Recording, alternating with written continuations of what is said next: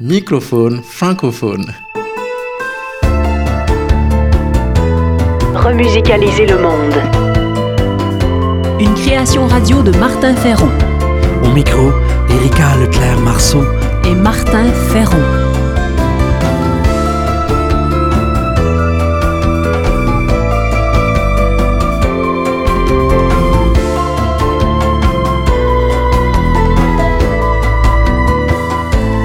Le fil rouge de ce numéro, décoloniser l'imaginaire.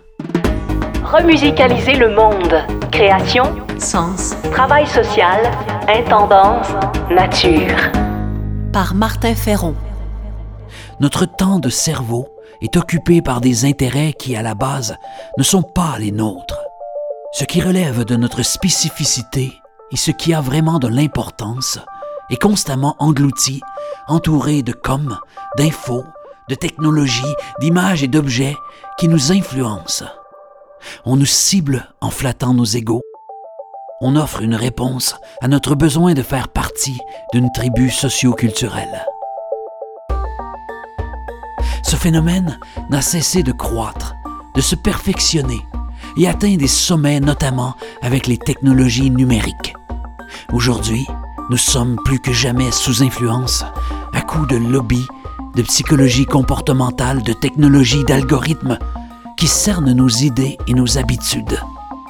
Avec ces moyens, les vendeurs du temple, influenceurs et autres dominants pénètrent nos vies sans notre consentement au profit d'ego et d'intérêts. Plus que jamais, nous vivons une dictature invisible. L'obsolescence et le flot ininterrompu au cœur de l'hyperconsommation ont été massivement intériorisés et traversent aujourd'hui nos difficultés à faire durer nos engagements, nos engagements amoureux, professionnels, relationnels. Traversent aujourd'hui nos difficultés à pérenniser la Terre.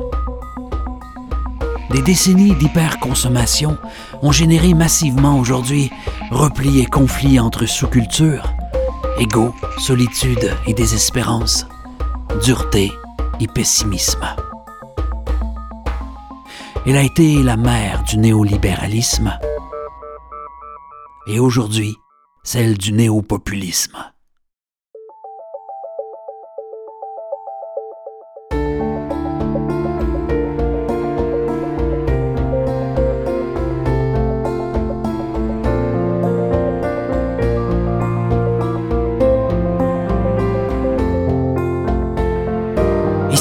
Cherchions l'aube dans cette ère de com et d'ébullition. Et si nos vies étaient comme union?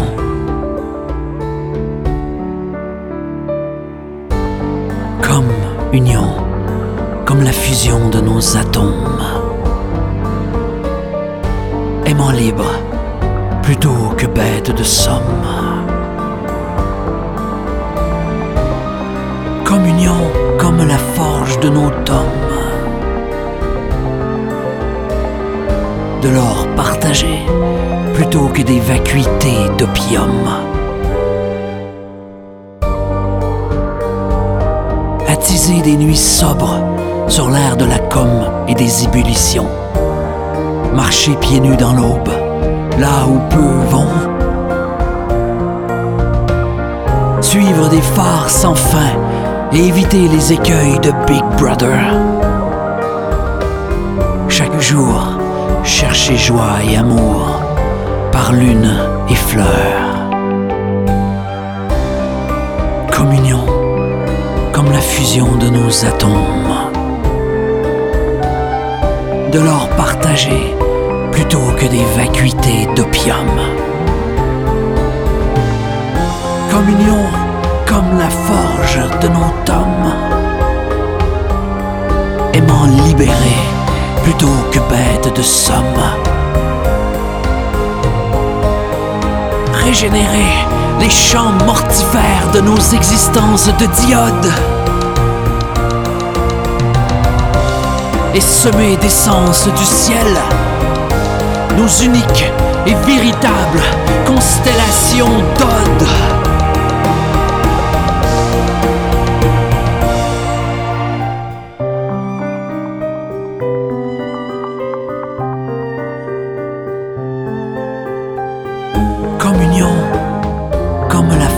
de nos tomes. De l'or partagé plutôt que des vacuités d'opium. Nous sommes dans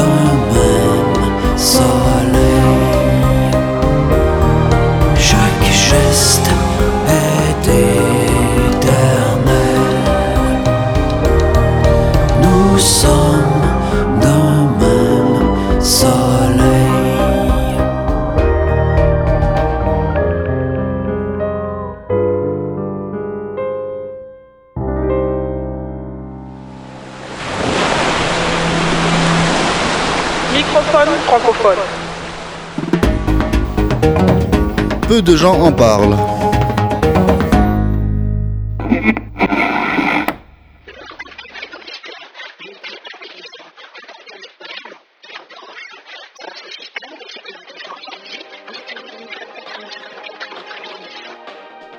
Les dérives de l'hyperconsommation rendent malade la planète et les vies. Face à cela, la Convention citoyenne sur le climat a proposé des solutions qui seront appliquées tôt ou tard. Premièrement, interdire de manière efficace la publicité des produits les plus émetteurs de gaz à effet de serre. Par exemple, les messages vantant les SUV ou les objets en plastique seraient interdits. Deuxièmement, la Convention a aussi proposé de réguler la publicité pour limiter fortement les incitations quotidiennes et non choisies à la consommation.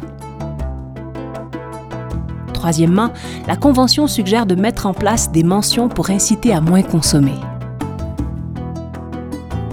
Finalement, la Convention invite à stopper les panneaux publicitaires dans les espaces publics en dehors des informations locales et culturelles, à l'instar de ce que fait déjà la municipalité de Grenoble depuis 2014.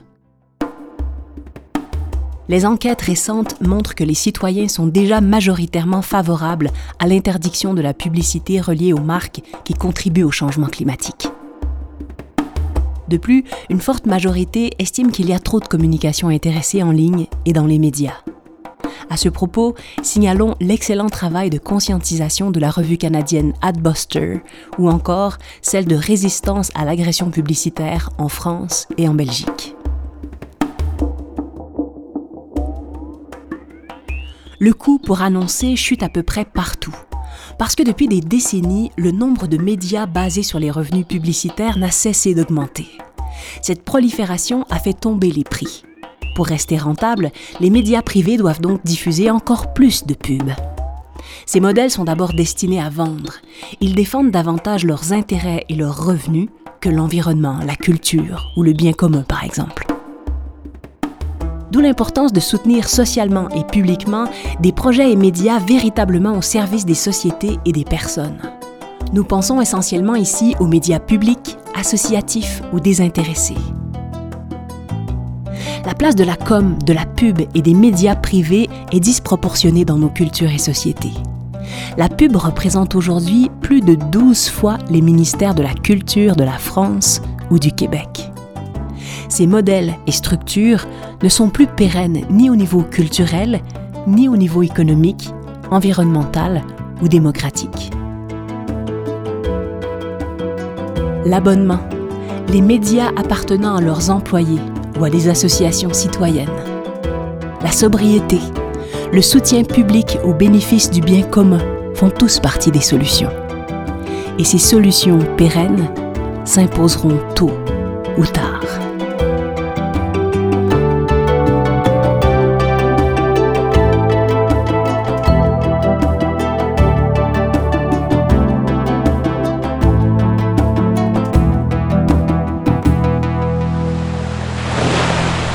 Microphone francophone.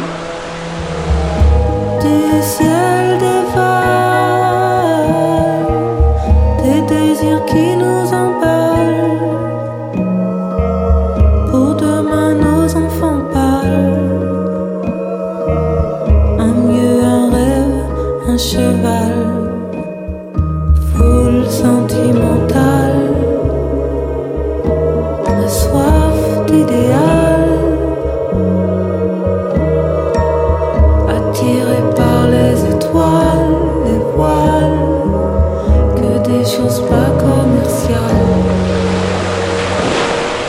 Francophone. Culture de sens. C'est par vos oreilles que vous allez voir ce film canadien nommé L'affaire Brunswick. Ce vrai faux documentaire raconte comment des écrans de marque Brunswick ont entraîné une épidémie d'achats compulsifs. Sorti il y a 40 ans, ce film humoristique dénonce déjà l'aliénation générée par les écrans et plus largement par la société de l'image et de la consommation. L'affaire Brunswick a gagné plusieurs prix. Martin Ferron l'a adapté pour microphone francophone. Comme Georgina Gaumont et Théo Touchette, toutes ces personnes ont manifesté des comportements étranges à cette même époque. Tous, sans exception, avaient regardé à cette époque un appareil de télévision de marque Brunswick.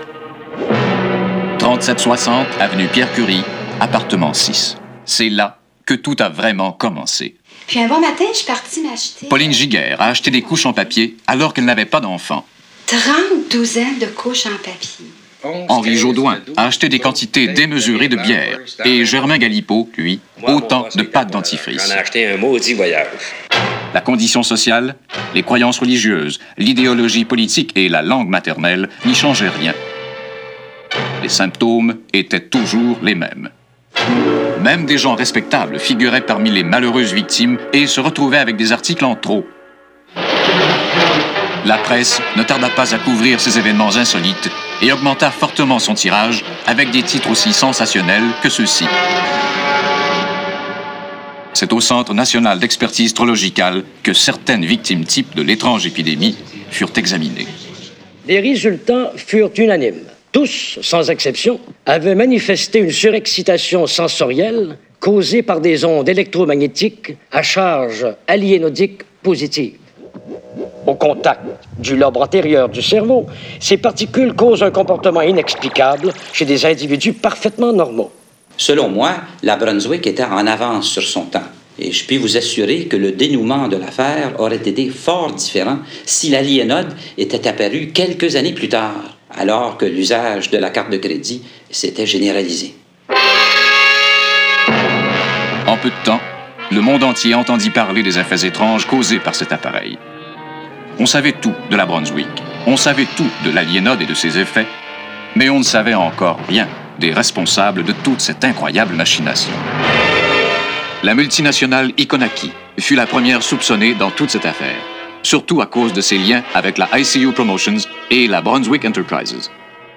On lui trouva aussi d'autres affiliations avec quelques entreprises de renommée mondiale, mais on se perdit vite dans ce labyrinthe de multinationales et évidemment, la Iconaki fut innocentée. 1er avril 1965. Cette date marque officiellement la fin de l'affaire Brunswick. Mesdames et messieurs, chers amis de la télévision, c'est aujourd'hui une date mémorable. C'est la fin de la Brunswick et de tout ce qu'elle représente. La sollicitation électronique abusive, l'incitation à la surcommunication, à la surconsommation, dis-je, la dépersonnalisation, mesdames et messieurs, sans oublier les dommages irrémédiables à de jeunes et frêles cerveaux d'enfants. Aujourd'hui, la Brunswick fait partie du passé. La télévision est à nouveau aussi saine qu'au jour de son avènement. Je me fais le porte-parole des divers gouvernements et surtout de celui de toutes les honnêtes entreprises qui sont à la base de notre société pour vous assurer qu'un complot aussi machiavélique que l'affaire Brunswick ne se reproduise plus désormais.